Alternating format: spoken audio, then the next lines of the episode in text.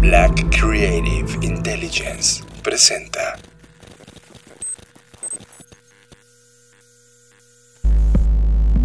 Escuchas. Escuchas. Escuchas un podcast de Dixo. Escuchas Creative Talks. Creative Talks. Creative Talks. El podcast donde hablamos de creatividad, Futuro. innovación, Medios. disrupción Y emprendimiento. con Fernanda Rocha y John Black. Por Dixo, La productora de podcast más importante de habla hispana. por Dixo.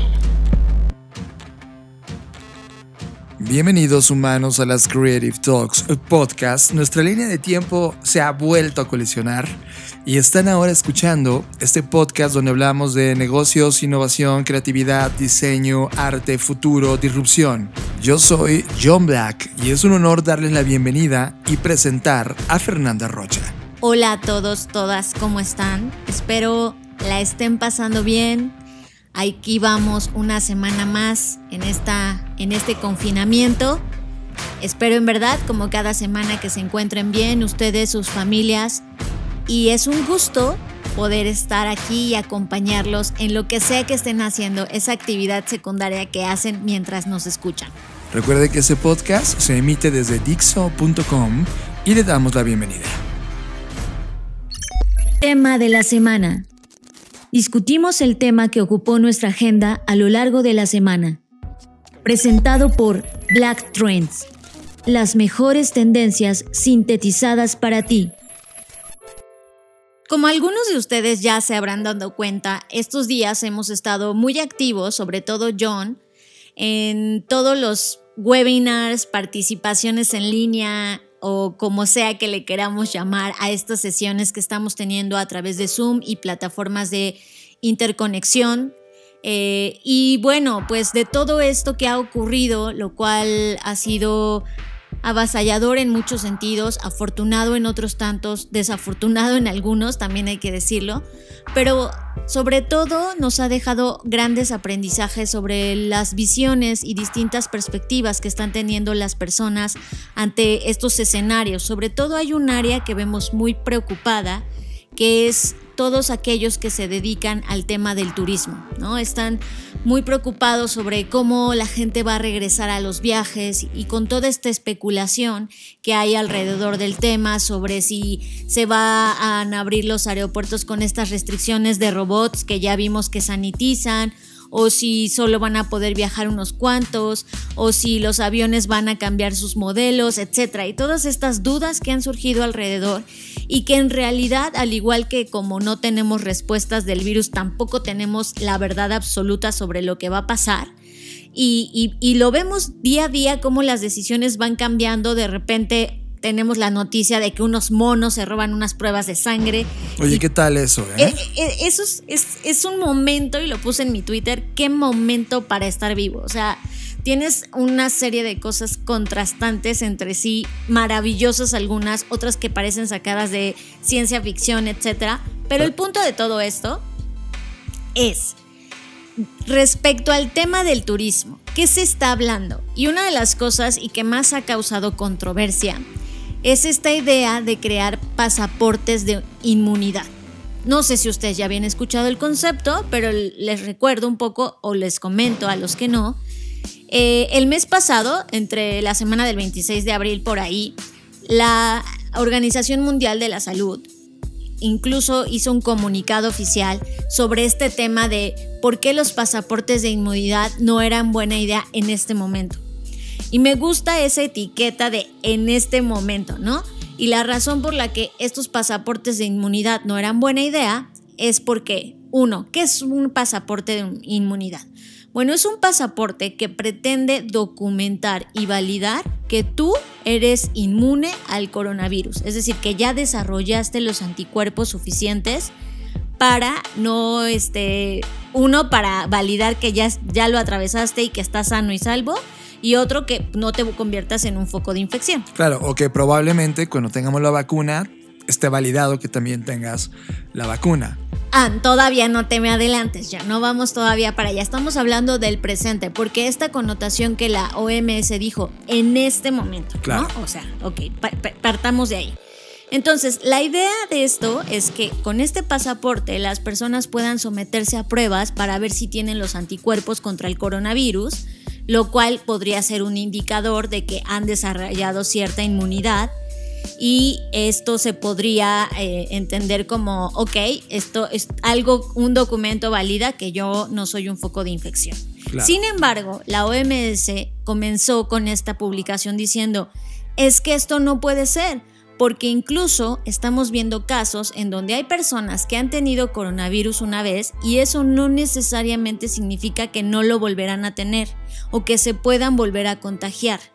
Esto hace que la idea de estos pasaportes sea inviable en este punto de la pandemia, porque no hay evidencia suficiente sobre la efectividad de la inmunidad mediada, sobre todo por anticuerpos, para garantizar la precisión de este tipo de pasaportes o certificados libres de riesgos, como lo han llamado en Latinoamérica.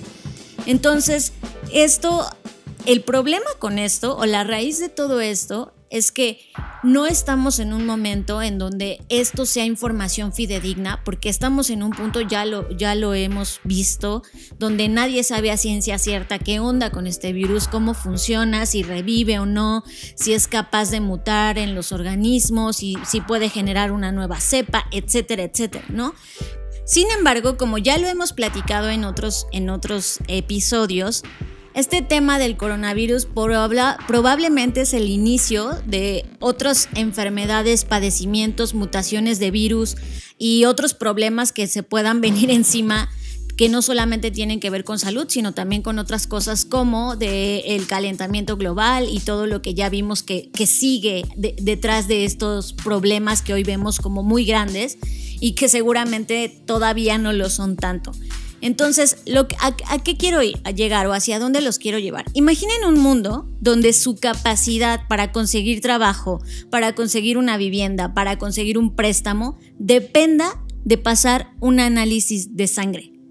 Ese es el punto de todo esto, porque si bien la OMS ya dijo, ahorita no se puede saber, eso no quita la posibilidad de que en el futuro, ya sea mediano o largo, la gente, los gobiernos digan, aquí está, aquí está la resolución a nuestros problemas de contagio o de lo que sea que esté por venir y entonces sí establezcan este, este tipo de, de pasaportes y que esto te haga estar confinado en tu hogar, excluido de la sociedad, gracias a que careces de ciertos anticuerpos. O sea, esta sería un nuevo tipo de discriminación. Y no estamos como aquí este, tratando de inventar el hilo negro. Esto ya ha sucedido antes. Durante la mayor parte del siglo XIX, la inmunidad de la fiebre amarilla dividió a las personas en Nueva Orleans. Entonces estaban los inmunizados que habían sobrevivido a la fiebre y los no inmunizados que no habían tenido todavía la enfermedad.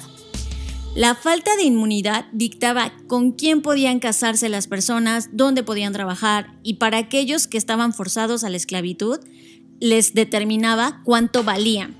Entonces, esta presunta inmunidad concentró el poder político y económico en manos de la élite rica y fue eh, todo una estrategia o un armado para justificar la supremacía blanca. Esto podría pasar fácilmente y podría ser un futuro distópico si los gobiernos introducen estos pasaportes de inmunidad. Porque este esfuerzo por revertir la catástrofe económica, ¿no? Porque ya vimos que los gobiernos ya decidieron el capitalismo sobre la salud y la vida de las personas, pues esto podría llevar a las autoridades a pues tener restricciones sobre aquellos que se supone que tienen eh, que no tienen inmunidad y a los que sí tienen inmunidad son a los que se les permitiría regresar al trabajo, socializar, viajar. Y esta idea obviamente tiene muchísimos defectos que, vamos a citar solo algunos, pero seguramente ustedes también ya están pensando todo lo que podría salir mal. Y parte de hacer todas estas proyecciones y pensar cuáles son los escenarios, pues es justo hacernos esta pregunta, el ¿qué pasaría si? ¿No? En este caso es ¿qué pasaría si esto? Imagínense, ok, le hacemos, y pongo entre comillas, le hacemos caso a la OMS y, y ahorita, inmediatamente en este momento, no va a poder hacerse el pasaporte de inmunidad porque no hay, las pruebas no pueden ser tan fiables, etc. Pero si lo pensamos en un mediano y largo plazo, por supuesto que los gobiernos, si ya lo han hecho antes, podrían implementarlo. Sin embargo, esto que les estoy platicando de la historia de lo que ocurrió hace en el siglo XIX, pues podría repetirse. Y, es más, si somos objetivos, ya se está repitiendo.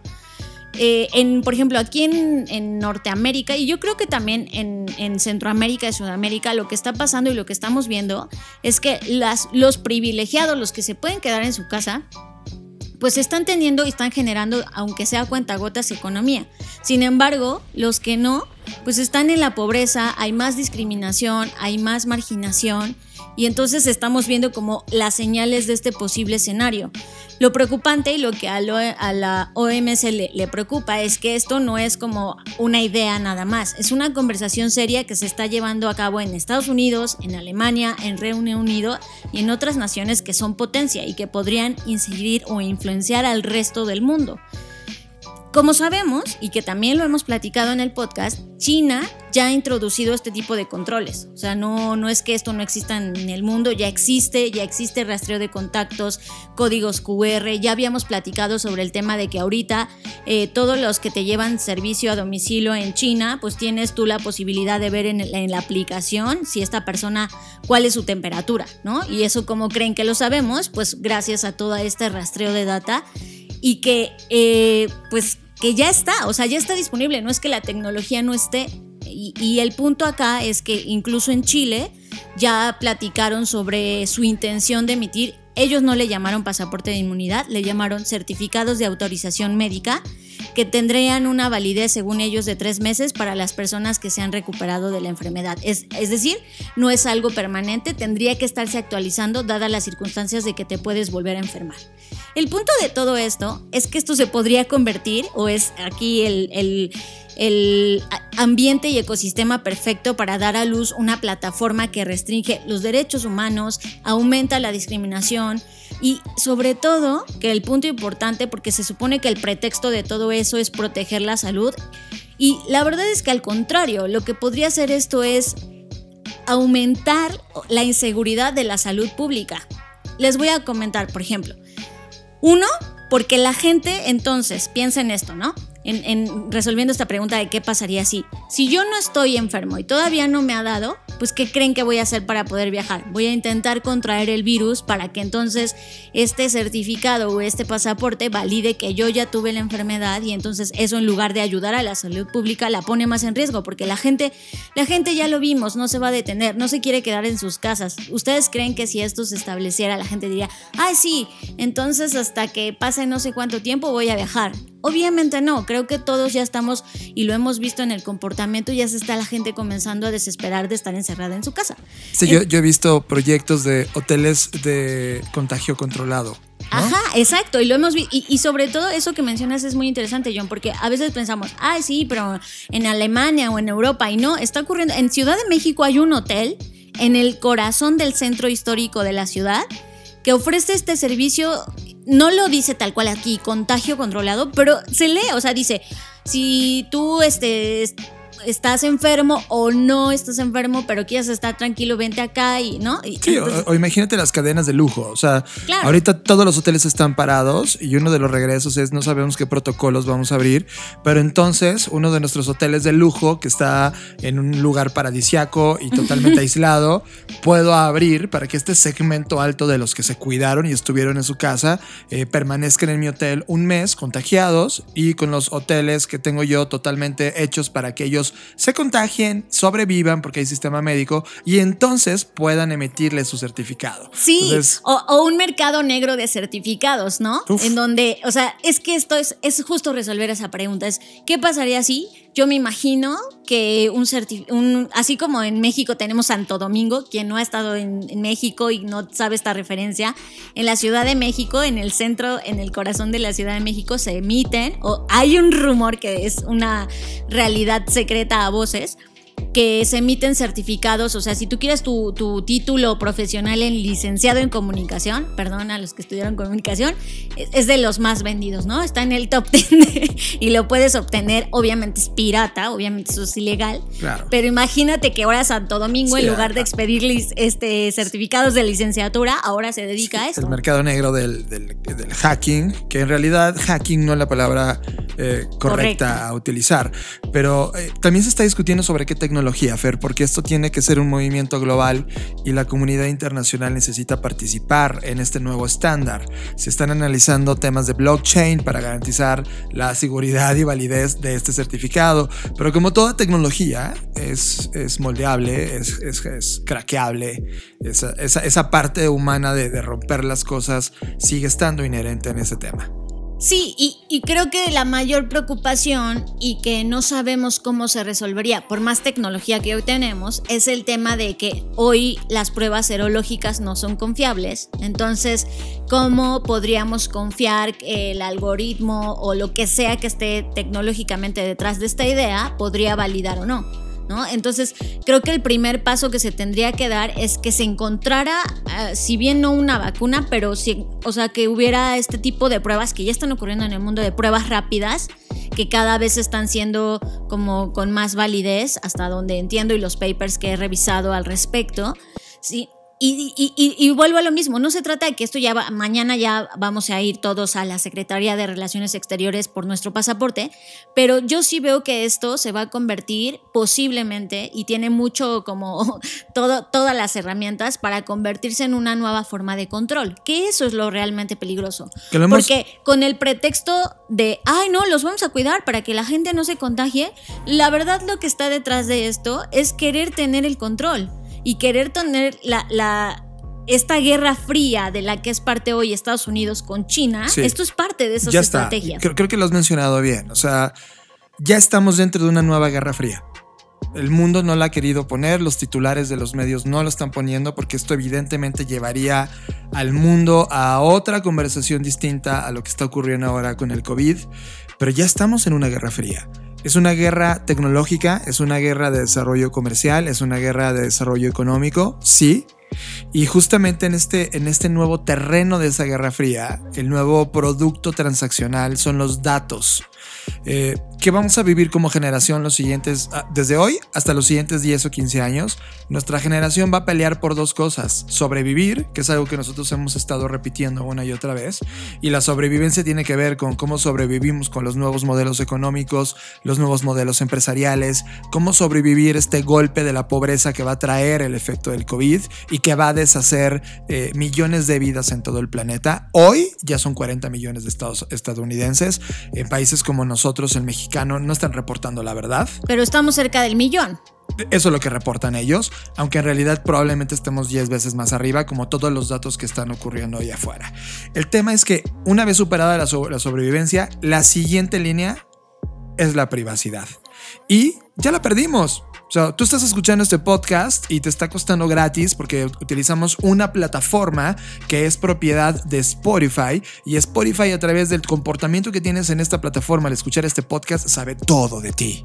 Y lo mismo Twitter, y lo mismo Facebook, y lo mismo Gmail, y Google, y todo lo que estás buscando digitalmente. Ya perdiste la privacidad. Y esto, eh, esto que mencionas tiene sentido, es decir, totalmente de acuerdo contigo, pero también una cosa es que las empresas sepan qué escuchas, qué te gusta, qué no te gusta y a partir de ello puedan generar predicciones, machine learning, lo que sea. Pero otra cosa que ya me parece como el segundo nivel de profundidad de esto es que sepan tu temperatura corporal, tu estado eh, físico, porque eso ya, o sea, eso ya mueve totalmente otros, otros Son, hilos. otros- son otros parámetros y de todas maneras lo van a saber. O sea, la gente que eh, está utilizando ahorita un smartwatch ya sabe nuestro latido. O sea, eh, yo cuando me enfermé, me avisó mi app, que tenemos nosotros un iWatch, me avisó, John, tus pulsaciones están a un nivel donde necesitas atenderte de emergencia.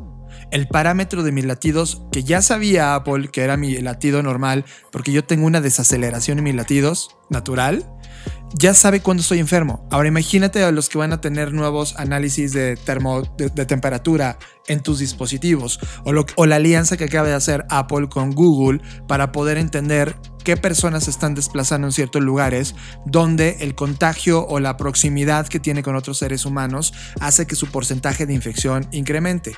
Toda esa data ya la, ya la tienen. Ahora solo está en tema de solo hacerlo oficial y qué dato o qué eh, pedazo de información se tiene que hacer pública para el resto del planeta y poder hacer el flujo de humanos entre país y país. Y regresando al punto de la Guerra Fría, creo que esta vez, a diferencia de la Guerra Fría que sostuvo Estados Unidos con Rusia, y bueno, ya esta primer Guerra Fría, vamos a llamarla, yo la llamaría esta la Segunda Gran Guerra Fría, en ese momento participaron solo países, es decir, Estados Unidos contra Rusia, y eso era muy claro. Pero ahorita siento que ya se ve más claro que nunca el tema de GAFA contra BAT, ¿no? Que es Google, Amazon, Facebook, eh, el otro AC ya se me olvidó, que es del lado occidental, y luego contra las empresas de, eh, China, ¿no? Que, están Alibaba, Tensor, Entonces, creo que esto lo vuelve todavía mucho más complejo porque no nada más está involucrado el país como tal, sino digamos que lo veo como fuerzas, ¿no? Como, unas, como, un nuevo ejército, vamos a llamarlo, un nuevo tipo de ejército, que son sus compañías, que no son poca cosa. Y, el hecho de que esté despertando el movimiento eh, de la exploración aeroespacial también son señales de, estos momentos, ¿no? Sí, de, conquista. Marcan un indicio de conquista tecnológica. Sí, y que, que platicábamos justo en el podcast anterior, y escúchenlo, que ya hay, va a haber una armada que cuida el espacio, espacio galáctico entre la Tierra y, el, eh, y nuestra Luna. Y entonces ese, ese, ese, nuevo espacio galáctico, pues es una guerra, un Star Wars llevado a un punto mínimo donde la protección de los datos que circulan y del tráfico humano espacial son parte de la ecuación. Eso nos lleva a, antes de hablar de y cerrar con el tema de la ética que hay alrededor de esto, solo pongo en la mesa lo que le está pasando a Trump en este momento con Twitter. Eh, el tema de que, bueno, esto no es nuevo, ya, era un proceso de varios años en el pasado en donde Trump eh, inclusive eh, había hecho estos comités tecnológicos donde estaba sentada la gente de Google, estaba la, gente de Twitter, la gente de Facebook, este, Amazon, y se estaban tomando decisiones de proyectos que evidentemente la Casa Blanca necesitaba entender, apoyar, promover, etc. Y en algún momento, hace dos o tres años, el primer capítulo de rigidez entre Twitter y eh, Estados Unidos o el mandatario de Estados Unidos había tronado y habían ya no invitado a Jack Dorsey a la mesa.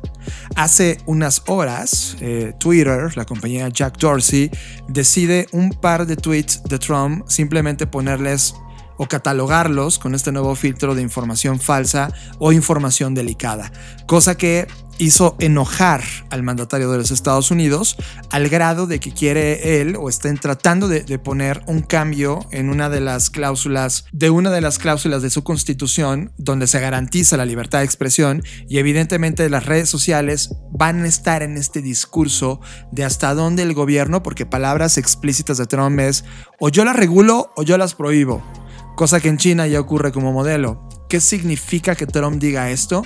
Que en la mesa de todos los mandatarios del planeta, que no les guste cómo son atacados, señalados o reordenados en la conversación online, ahora todos ellos están viendo qué fregados va a hacer Trump, porque esto significa un intento del gobierno por tratar de controlar, castigar, operar, censurar a todos los que están ofreciendo contenidos en línea, o sea, Twitter, Facebook, etc. Esto marca un capítulo brutal en esa conversación sobre libertad, sobre trending topics, sobre conversación en línea, y eso sin duda nunca lo habíamos visto. ¿Hacia dónde queremos que apunte? Trump va a buscar regular. Distintos países en el mundo lo han buscado. Hasta hoy no lo han logrado. Solo China. Bueno, China. En México lo han intentado al menos seis veces distintas en la historia. Ahora sigue ocurriendo. Pero si Trump empuja con seriedad el tema, podríamos estar hablando también de un orden distinto, en donde ahora sí, toda la data generada online va a tener que pasar por filtros gubernamentales, más toda nuestra data biogenerada para poder tener este pasaporte de datos, también va a pasar por temas eh, de, de orden federal. Lo que significa que la privacidad, la pregunta de quién es dueña de tu data, sí de las compañías que te ofrecen el servicio, pero ahora, dado este exquisito valor de la data, los gobiernos van a intentar poseerla y eso abre una conversación distinta. Bueno, que al final del día los gobiernos siempre han intentado controlar, ¿no? Entre más in- información tengan, más poder tienen, más, es más fácil, etcétera. O sea, esto creo que no es nuevo, lo, lo- lo hemos visto desde que nuestra organización se empezó a formar en sociedad, etcétera. Pero dada la complejidad y la inserción de la tecnología, esto cada vez se va haciendo pues mucho más, lo- las élites de poder se vuelven mucho más ambiciosas, ¿no? Ya me acordé de cómo es GAFA, solo para no dejarles Google, Facebook, eh, perdón, Google, Apple, Facebook y Amazon a veces también meten a Microsoft y contra BAT, que es Baidu, Alibaba y Tencent, ¿no? Que, que son los dos fuertes. Ahora bien, muchas de las cosas, y, y esto solo me lleva a cerrar este capítulo que tú mencionas, John, mucho de las cosas que he visto conversaciones en redes es de, ay, ¿por qué no somos como los chinos que son muy disciplinados, no sé qué? Y es como, ¿tienes, estás seguro de que te gustaría vivir en una sociedad? Porque tiene su precio. Ellos pagan un precio y tiene que ver con un tipo de gobierno diferente, ¿no? El socialismo. Entonces creo que a veces como que decimos, ay, ¿por Sin qué no?". conocer. O Ajá. sea, es, es voltea a ver lo que está pasando en Hong Kong y cuando lo analices de verdad, entonces establece un punto crítico de si te gustaría o no. Claramente lo que está pasando en Hong Kong es tratar de romper eso.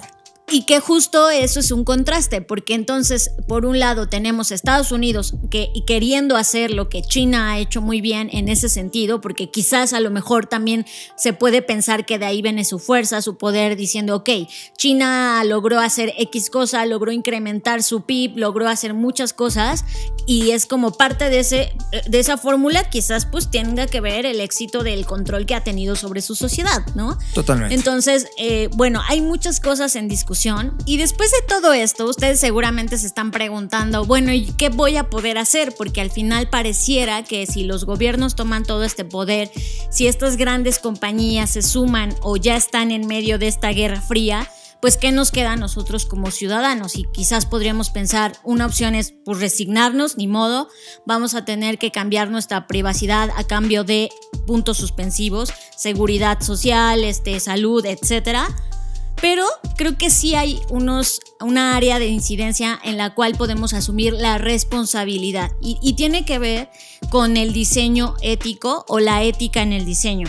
Es decir, gran parte de, lo que, de los que nos escuchan en este momento pues están metidos de alguna forma u otra en las industrias creativas.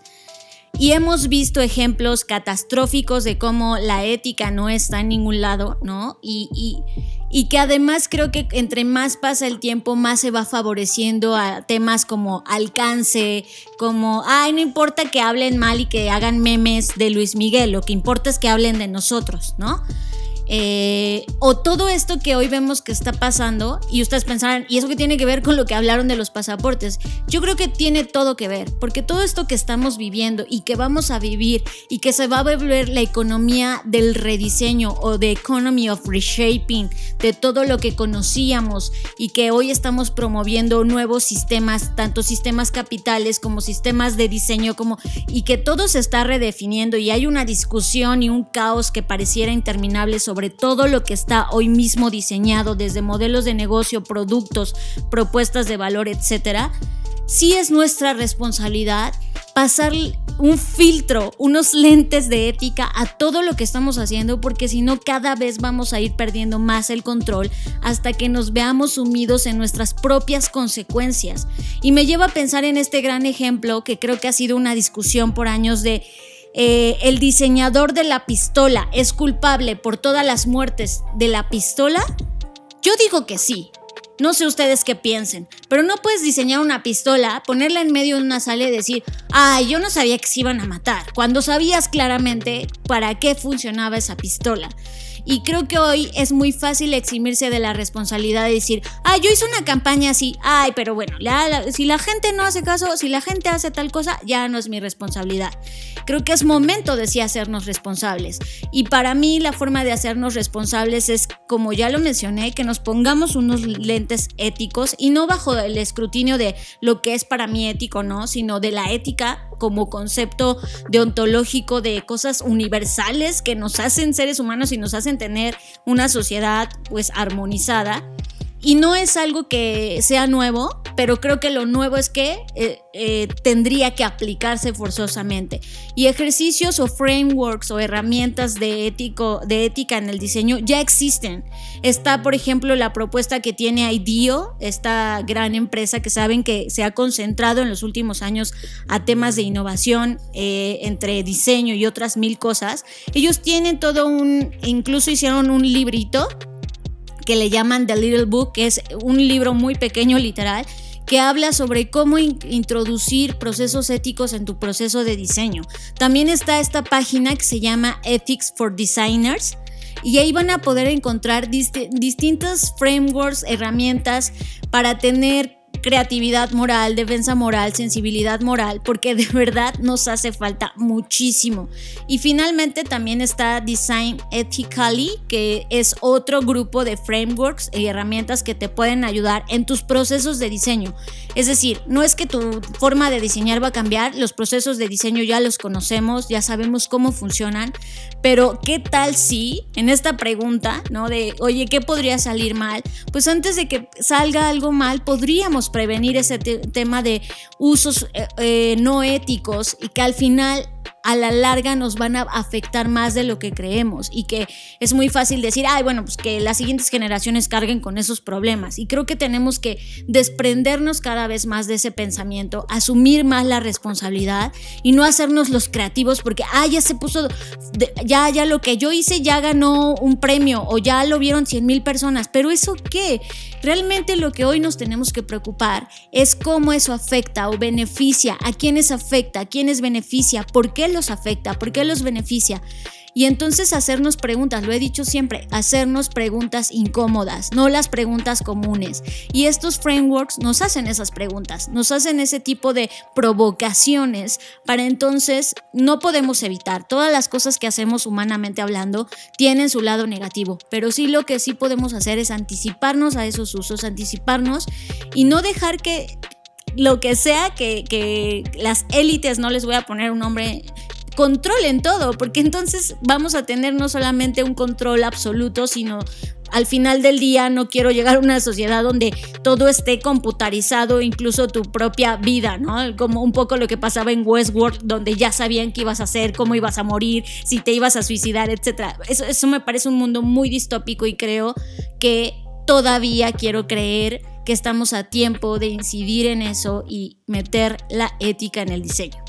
Estás escuchando Creative Talks Podcast. Fer, era inevitable. Hemos venido los últimos cuatro o cinco episodios de este podcast hablando cómo los videojuegos están entrando en un nuevo orden de cultura digital y acaba de suceder.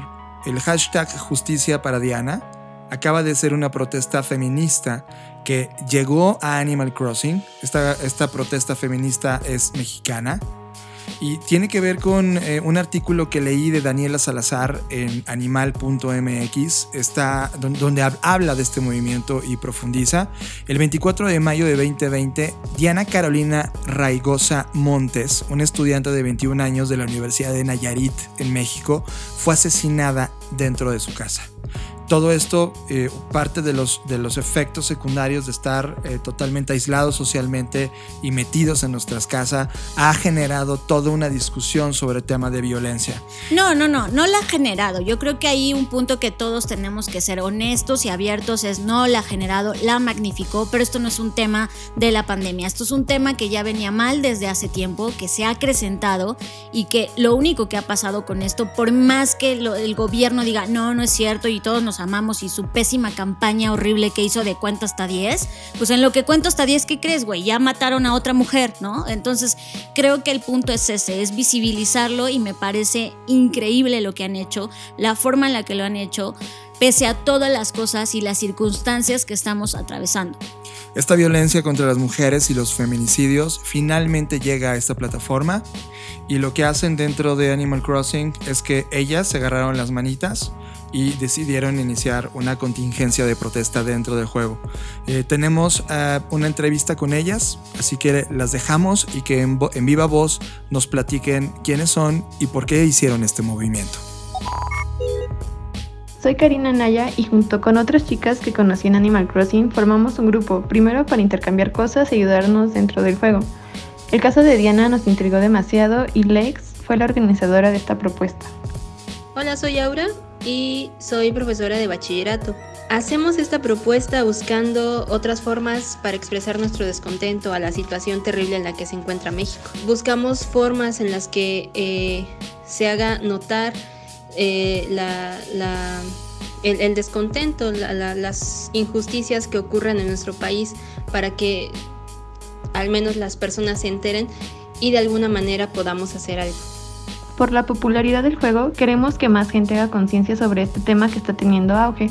Actualmente, debido a la contingencia, no podemos salir, pero gracias a la tecnología podemos seguir expresándonos y comunicarle este mensaje a más personas. Muchos empezaron a quejar, ¿no? Que, no era, como siempre, diciendo estas no son las formas, ¿no? Ayudó a que las chicas eh, se reunieran, pero creo que más adelante se pueden ir formando lazos más fuertes, ¿no? Entonces creo que eso es, es muy importante, ¿no? Y es, son las cosas que se han logrado y que yo espero que eh, sean un escalón para lograr algo más. Ha habido malos comentarios, pero por otra parte muchas mujeres se han unido a la causa. Recibí varios mensajes preguntándome cómo podían unirse y ahora se organizan entre ellas para poder hacer este tipo de protestas que en nuestro caso, a pesar de ser de otros estados, pudimos unirnos para un mismo propósito, que es no olvidar los nombres de las víctimas y que incluso en cuarentena la injusticia sigue. Creo que eso es lo que hemos logrado. Utilizar Animal Crossing, una, una, un videojuego que tiene en estos momentos una, un gran auge, ¿no? Este, ha, tenido una de las mayores ventas de, Nintendo. En, todo, en todos lados vemos que hablan de Animal Crossing. Al menos la gente no sabrá de qué trata, no sabrá cómo se juega, pero tiene alguna pequeña idea ¿no? del videojuego. Entonces, si todo el mundo está hablando de él, eh, creo que es una buena herramienta para eh, poder usar, eh, eh, para poder expresar pues que no estamos contentos, ¿no? Que estemos en casa, que de cierta manera estamos privilegiados o privilegiadas por tener pues una consola, ¿no? Que no es nada barata, pero que somos conscientes de que la situación en el país no, no es la mejor para, para ser mujer, ¿no? Y que además la violencia doméstica va en aumento. Es nuestra manera de alzar la voz, de juntarnos, de crear redes y manifestarnos.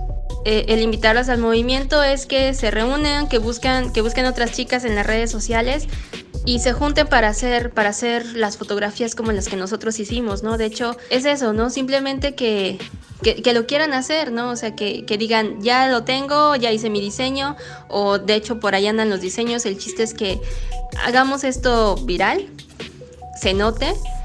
Y, no solo se note Animal Crossing, ¿no? O sea, se note lo que, lo que estamos pidiendo, que es justicia para estas chicas que, que, que, que son asesinadas, que son brutalmente asesinadas y que el sistema no hace absolutamente nada por ellas, ¿no? Al contrario, las victimiza, que creo que eso es, ah, bueno, de verdad que eso me, me hace sentir muy impotente.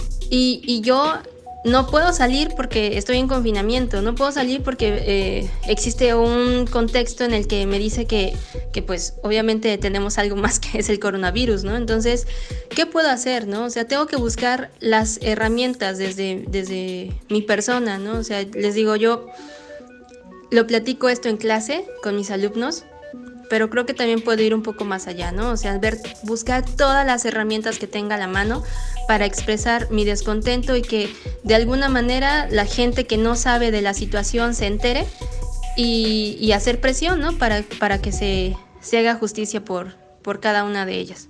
Si desean unirse, en Facebook pueden buscar el grupo de Animal Crossing Solo Chicas Auroras.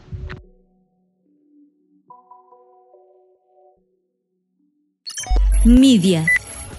Hablamos de los contenidos que vemos en Netflix, Amazon, YouTube, Vimeo, HBO, iTunes o nuestro timeline de Internet. Media. Media es presentado por Blackbot, la compañía que diseña el futuro. Fer, sí, sí que hemos tenido tiempo, sobre todo a las horas de las comidas, donde nos hemos sentado a ver de capítulos en capítulos contenidos nuevos, que, nuevos para nosotros porque no habíamos podido verlos. Y uno de estos contenidos es Servant, esta serie producida por M. Night Shyamalan para Apple TV, que es parte del, del bundle de los nuevos contenidos que Apple TV estuvo haciendo y que nosotros no habíamos caído y que en verdad están espectaculares. Pero este Servant, esta serie, nos movió en lo más profundo porque es un thriller psicológico que en realidad te envuelve, te lleva a límites eh, mentales altísimos de estrés y nunca terminas entendiendo qué está ocurriendo, si tú te estás volviendo loco con la serie, si el, si el personaje o, los grupos de personas ya cayeron en un juego donde todos están mintiendo y están alterando la realidad. Servant te, te mueve en lo profundo de las fibras. Es interesante esto que mencionas, John, porque como bien dices, quiero apuntar dos cosas. La primera de ellas es, eh, no habíamos hecho mucho caso de los contenidos de Apple TV Plus y ya había personas que nos habían recomendado y nos habían dicho que viéramos Servant, pero pues no habíamos hecho caso. Pero sí, una vez que nos sentamos a verla, es intrigante, sobre todo porque eh, la hipótesis que plantea te das cuenta que tecnológicamente hablando, en el contexto que hoy estamos, es posible, pero después te das cuenta que no solo tiene que ver con la tecnología, sino socialmente hablando, hasta dónde estamos dispuestos a mentirnos, a soportar las mentiras, a ser parte de las mentiras, y que si bien tiene un desenlace que se va más hacia el lado místico o mágico o, un poco oscuro en ese sentido, pues durante los capítulos sí te haces preguntas donde si tú atravesaras cierta situación, cómo reaccionarías y estarías dispuesto a hacer lo que ellos están haciendo, etcétera. Entonces, creo que es lo interesante de las series, que, que te lleven a hacerte este tipo de cuestionamientos, que además está muy bien eh, hecha, ¿no? Muy bien producida y eso obviamente siempre se agradece, pero creo que el trasfondo de toda la conversación que ocurre, de la pérdida, ¿no? Y, creo que hoy más que nunca estamos viviendo pérdidas y la forma en que enfrentamos esos duelos entre cómo los superamos, pues te lleva a, a profundizar, ¿no? No es algo tan, tan superficial, aunque de entrada cuando la empiezas a ver como que, como dices tú, John, no sabes qué está pasando, así como de, ay, esto obvio no puede pasar, pero de repente dices, no, sí puede pasar y entonces ahí es cuando te vas enganchando. Es muy buena, es un thriller absolutamente. Eh, está en Apple TV Plus. Eh, la verdad es que nosotros, la razón por la que estamos en esta plataforma es porque eh, creo que en algún momento Apple tuvo esta promoción de que si comprabas un dispositivo te regalaban un año gratis, entonces estamos en ese año gratis. Si fuera por nosotros no lo estaríamos pagando porque Pero- ya pero son ya, demasiadas ¿eh? plataformas. Pero, pero ahora sí vale, sí vale. O sea, Yo creo que sí. Pero el punto es, el punto de todo esto no es eso, sino que la serie es buenísima, se llama Servant.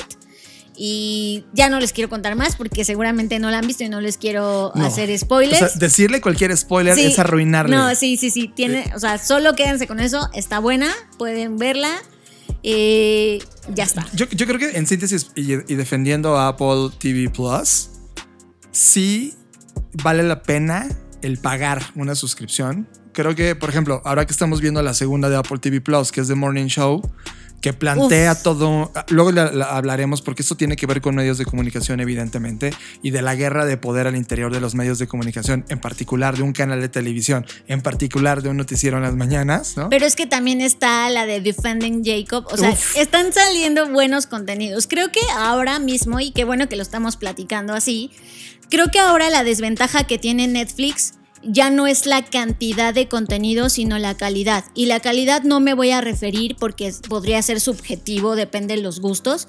No me voy a referir a, los temas, sino más bien a la profundidad de los mismos. Creo que lo que están haciendo muy bien plataformas como Apple TV Plus y HBO, que tienen una línea discursiva, pareciera muy puntual. No sé si lo están haciendo a propósito o si esto fue esporádico y casual pero lo que sí me doy cuenta es que las series que estamos encontrando en Apple TV Plus, en HBO, esta que comentas también de Morning Show, Defending Jacob, tocan temas y fibras que van mucho más allá de solo entretener a las personas.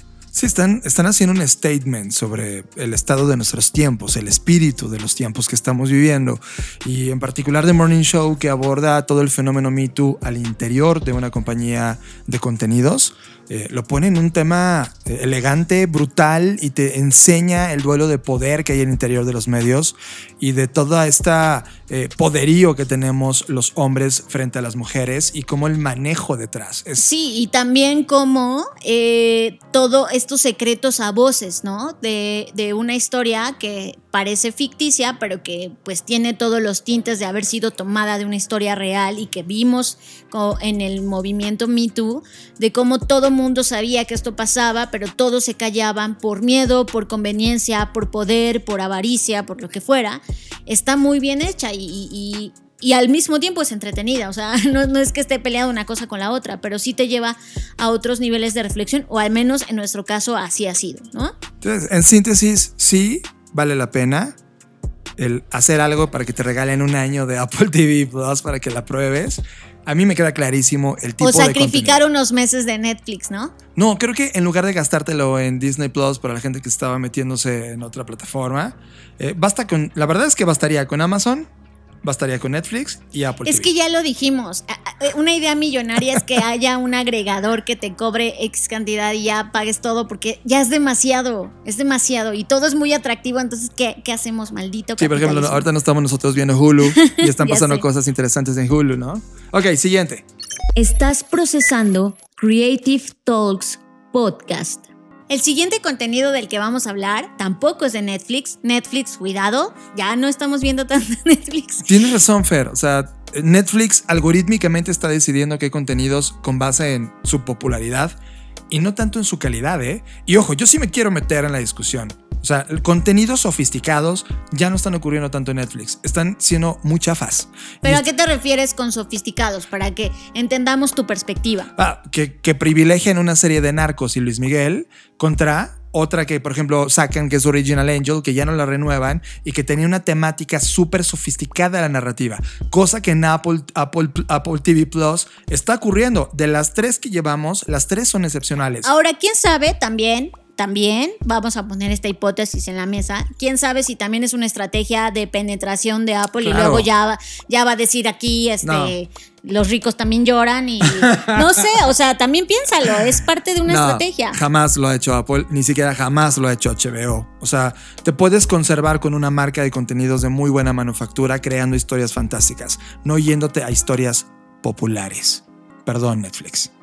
Pero bueno, Está en Amazon Tales from the Loop, que es una historia fascinante de ciencia ficción, Fer.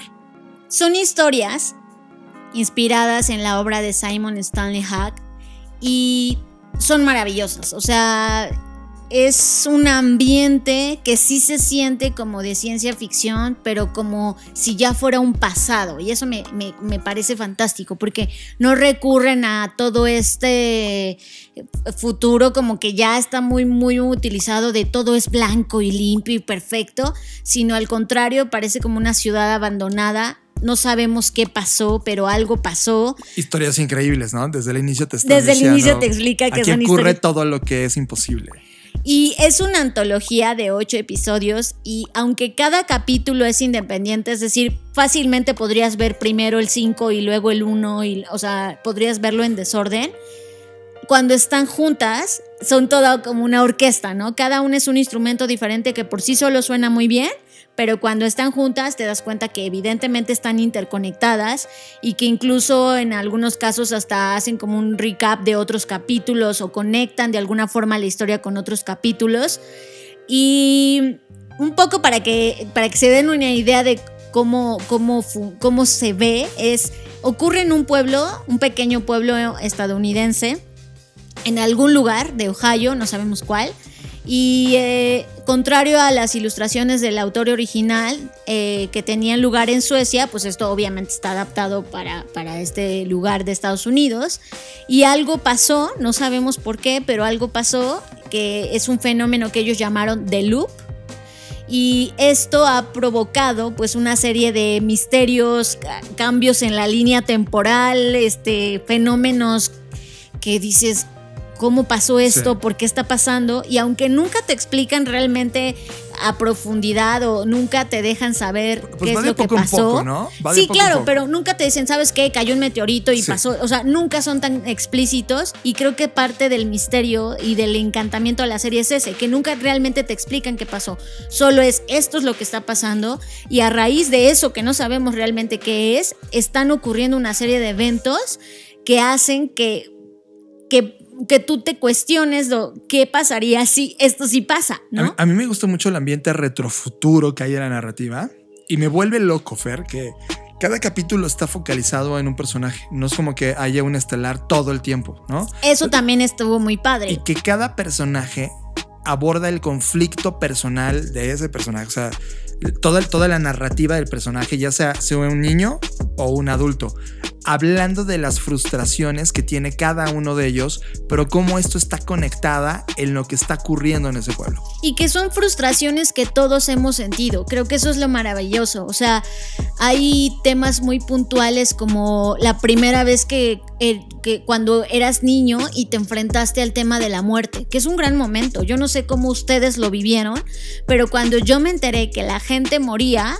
pues sí fue una gran noticia para mí, un switch en mi cabeza, algo pasó. Sí. Y, y ni qué decir cuando me enteré que los niños se podían morir. Para mí era eso como, ¿qué? ¿No? O sea, a- y como estas verdades con las que te vas enfrentando a lo largo de tu vida, estos grandes cambios, tu adolescencia, y no visto desde el punto de vista de ah, como de un coming of age, sino, o de sufrimiento, sino más bien problemas muy puntuales, reales, de la vida misma, de tomas de decisiones que tienes que hacer, porque no hay opción, ¿no? No hay opción. y- o envejecer, por ejemplo, y cómo llegas a viejo y cómo te enfrentas con esta realidad de que tu vida está por terminar.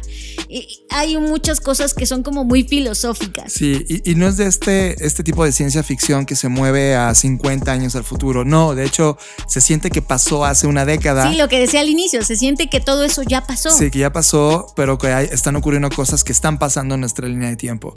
Eh, lamentablemente, por ejemplo, estábamos viendo, al mismo tiempo que, que comenzamos a ver esta, vimos la de Upload, íbamos viendo, y la verdad la descartamos porque era un ciencia ficción chafa, era como comercial, como cómico, es que, ¿sabes como... qué? Ah, Yo no lo llamaría chafa, pero a mí algo que nunca me ha gustado, es, es- y eso es a título personal, la ciencia ficción con el humor no me gusta.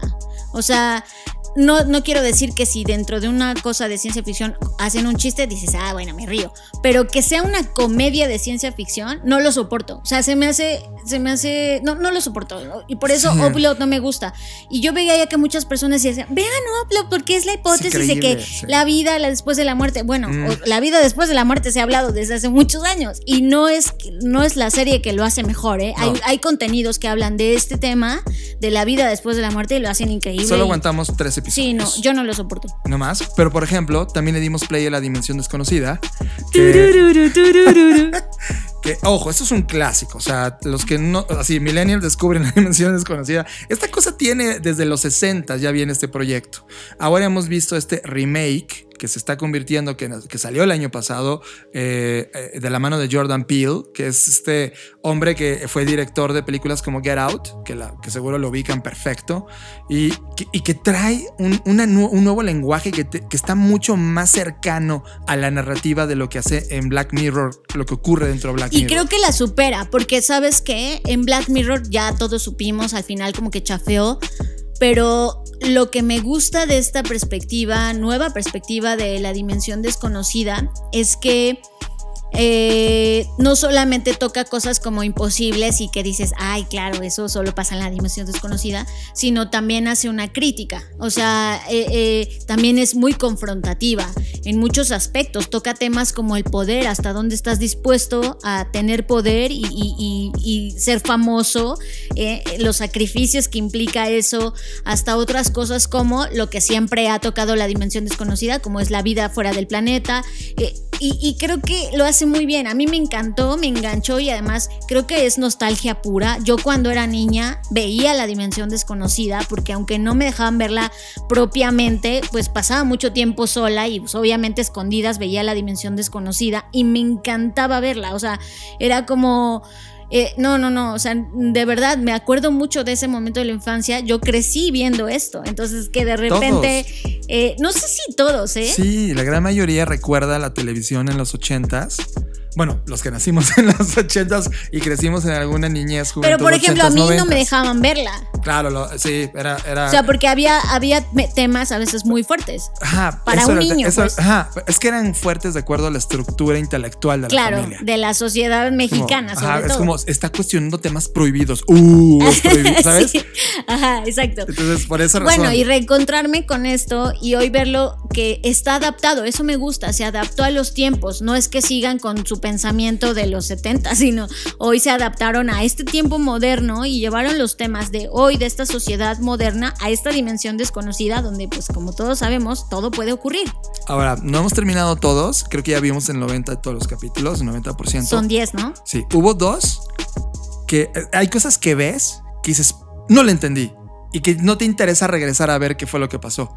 Estos dos capítulos en particular, quiero regresar. Muero de la, de la ansiedad de regresar. De la a ver. curiosidad. Sí. Pero es que eso es lo mágico de la dimensión desconocida. No siempre está resuelto, no siempre lo tienes que entender. O sea, solo te deja esta duda y eso a mí me gusta, me gusta mucho, disfruto mucho. Yo, de- imagínate, si ahorita hay cosas que no entiendo de niña, había, o sea, no entendía el 80% de las cosas, pero quedarme con esa duda Sí. era lo que me encantaba. Eh, ahora, hay dos capítulos de esta serie que son que los que, que siempre los voy a recordar hasta que me muera. O sea, también marca Guau. eso. Sí, que dije, wow, qué manera de abordarlo, qué manera de plantearlo. No les vamos a arruinar nada porque el factor sorpresa es muy importante en esta serie. Y solo para cerrar y aventarle una piedra a tu FOMO de los contenidos, Fer, eh, debes de saber que un nuevo servicio de streaming online, encabezado por la NBC Universal, Ya sé a dónde vas. trae uno de los contenidos que tú Y y, fui yo, yo quien te dio la noticia de que iban a hacer de nuevo un mundo feliz. Sí, en lo cual estamos eh, vueltos locos. Hay una locura, eh, si ahorita mismo digital entre Fer y yo explotando, se verían colores. El Mundo Feliz, este libro de Adolf Huxley, finalmente va a tener su adaptación para contenidos eh, en nuestros tiempos y va a ser transmitido en una serie de, de capítulos a través de este nuevo servicio. Ya tenemos evidentemente el trailer, es una locura. Estoy vuelto loco. Y habla de este mundo donde ya se vive en una cierta paz. Después de que recuerden en el libro Soma, es esta droga que eh, finalmente logró. Curar la tristeza. es una locura. O sea, Soma podría ser un producto mañana en esta realidad que estamos ahora mismo. Estamos a nada de ese mundo feliz. Y en realidad nos vuelve locos porque ya queremos verla. Y no sé de qué manera vamos a terminar viéndola, pero es brutal que esta perspectiva de Adolf Huxley finalmente vaya a tener justicia en una serie. Que también vaya a ser o no, no importa. Creo que simplemente por tener la firma de basado en la historia de Adolf Huxley ya atrapó totalmente mi interés. Portfolio. Artistas visuales, plásticos, digitales, sonoros y multimedia que nos volaron la cabeza. Portfolio. Portfolio en las Creative Talks Podcast. Presentado por Blacknote, el primer sketchbook para mentes que cambiarán al mundo. Ya estamos en Portfolio, que es donde una sección donde hablamos de artistas visuales o artistas que nos han llamado la atención, diseñadores, etc. Y desde hace muchos años que quería hablar de esta artista visual mexicana llamada Gilustradora. Sí, Gilustradora, con H. Es un personaje pin-up creado por Gil Orozco que crea todo un mundo imaginario lleno de colores, situaciones y que los aborda a través de diferentes técnicas artísticas, entre ellas evidentemente la ilustración, la fotografía, el storytelling y el video. Si quieren ver su trabajo, pueden ir a Facebook, es facebook.com diagonal Gil, ilustradora, H-I-L-U-S-T-R-A-D-O-R-A. Es como ilustradora, pero con H al inicio. Y pueden ver todo lo que está sucediendo. Y además, conversamos con Gil para que nos platique un poco más de su obra y por qué está haciendo lo que está haciendo. El arte para mí tiene múltiples significados. Es en primera instancia mi hogar, Dicen que eres lo que creas, entonces lo que más disfruto de crear es la libertad.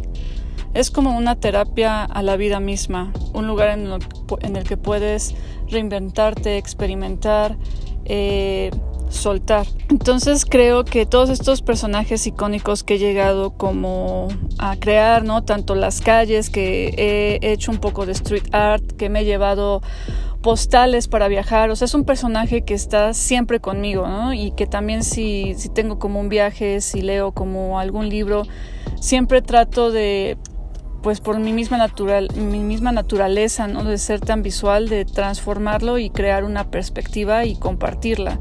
Entonces ese, ese acto de compartir como de algo que generas y que tenga resonancia en otras personas, creo que es algo increíble y que más que algo que igual en un principio em, empezó como una carpeta de dibujos o una libreta de dibujos y que veas que más gente le gusta o que le interesa o que ya empiezan a pagarte por dibujar, creo que eso es algo único. Creo que Ilustradora tiene diversas como voces que van digamos que surgiendo, resonando con el contexto que yo como creadora voy como viviendo o experimentando, ¿no? Creo que muchas veces utilizamos de pretexto los viajes, los libros, la gente que conocemos, todo lo que vemos cada día para inspirarnos, encontrarnos o perdernos. Resulta que a veces que dicen, ¿no? Para conocer una ciudad, un buen libro, pues antes tienes que perderte. Entonces, eh, creo que el personaje es como esta invitación o este eh, viaje eh, o un escape, el cual es como una invitación a un mundo lleno de color, de personajes, donde juego con muchos elementos y con muchas técnicas. Entonces creo que es muchas veces ese, esa invitación a, quizás a veces a mezclar humor, referencias, a mezclar como muchas cosas, collage, en el cual pues al final sigo descubriendo, sigo aprendiendo y el personaje sigue evolucionando muy de la mano conmigo. Por lo cual cuando pienso en todos los alcances o el potencial que puede tener el proyecto, pues son muchísimos, ¿no?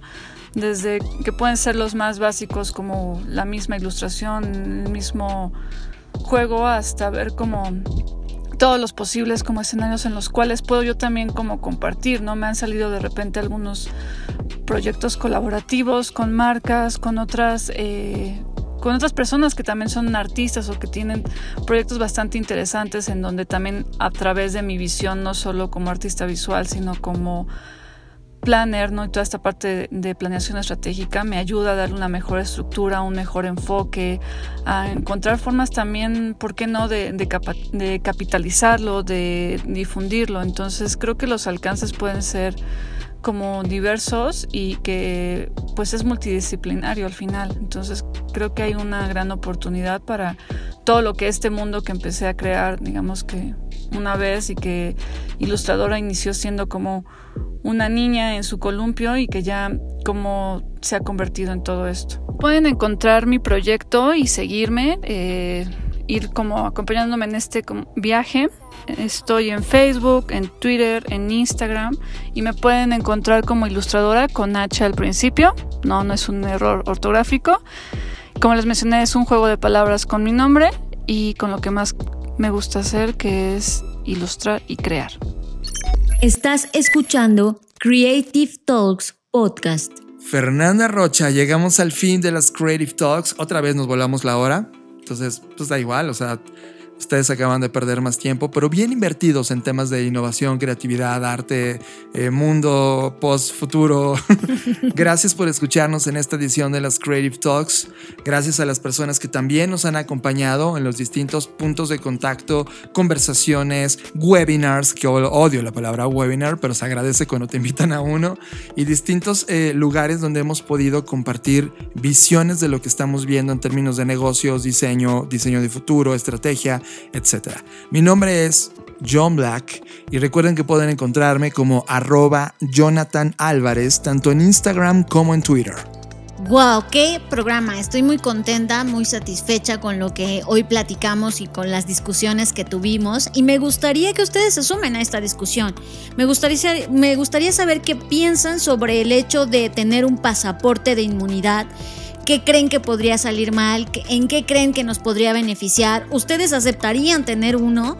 ¿Qué, mundo logran o alcanzan a imaginar sobre este tema? Eso me encantaría escucharlo, ya sea a través de redes sociales o de nuestro WhatsApp, que tiene mucho que nadie me manda un mensaje de WhatsApp y eso me entristece. Eh, en términos de audio, porque. Sí, por audio. En texto, en hay todo mundo escribe. Manden un audio, por Dios. aquí no voy a estar leyendo cartitas del WhatsApp. ¿Qué es esto? ¿La radio de los 60? No, mándenme un audio. Nos ha llegado un WhatsApp. ¿Qué es esto?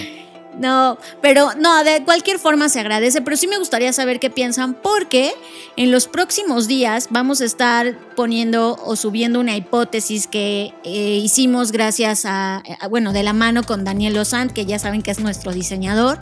Y, vamos a platicar sobre uno de los escenarios que vemos que podría ocurrir a raíz de que si esto lograra dar a luz, ¿no? Si esto existiera, si este pasaporte hoy existiera, ¿qué podría pasar? Y nos gustaría tomar pues también sus ideas, qué opinan, qué cosas creen que pueda salir porque estamos planeando hacer una, una, un nuevo contenido sobre cuentos cortos de las cosas que podrían pasar a raíz de lo que está pasando en este presente. Eh, a través de audio porque creemos que el audio es una plataforma poderosísima y muy personal y a mí en, lo particular cada vez me encanta más. Así que cuéntenos qué piensan. Eh, lo pueden hacer a través de las redes sociales de Blackbot, que es Blackbot Rocks en todas las plataformas. También ya vamos a terminar de subir el contenido del FBS. El, que está por subirse es uno donde yo hablo de cuánto tiempo te queda de vida y, ya ustedes verán de qué se trata. Es brutal ese.